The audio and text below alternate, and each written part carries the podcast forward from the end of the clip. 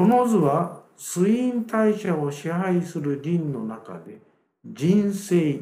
腎陽、腎陰といった基本要素の何が不足しているかを知って治療の手がかりにするための各々の主な証拠を比較して並べたものです。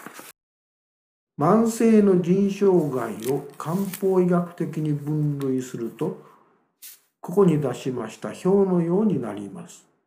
それぞれの類型に対する基本的な汎用処方を挙げてみます。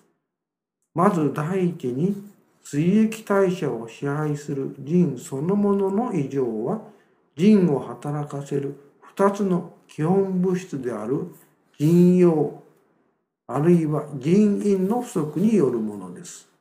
腎陽、腎陰、いずれが不足しても腎は正常に働きません。その次に腎と共同して全身の水液代謝を実行する火や肺が深く関与している例では腎と同時にこれら火や肺も同時に手当てします。最後は腎障害が進行して陰陽気血すべてが失われた末期症状に対する処方です。まず水液代謝の大元である腎を直接手当てすべき時その証拠によって腎陽を補うかそれとも人員を補うべきかを決定し、それぞれに対応した処方を用います。ここでは人用の不足か人員の不足かを識別するキーワードを挙げています。ここに出しました八味オガン、またの名を腎気がん、あるいは八味腎気がんという処方は腎陽を温め補う薬の代表です。腎は全身の陰陽の根本と考えられておりますので、腎陽は人体を動かす生命力の中心で人が生きている証である体温を与える熱源です。人は腎陽が不足すると低体温に陥って体が冷え、生理的な活動は衰えて、正常な生命活動も維持できなくなります。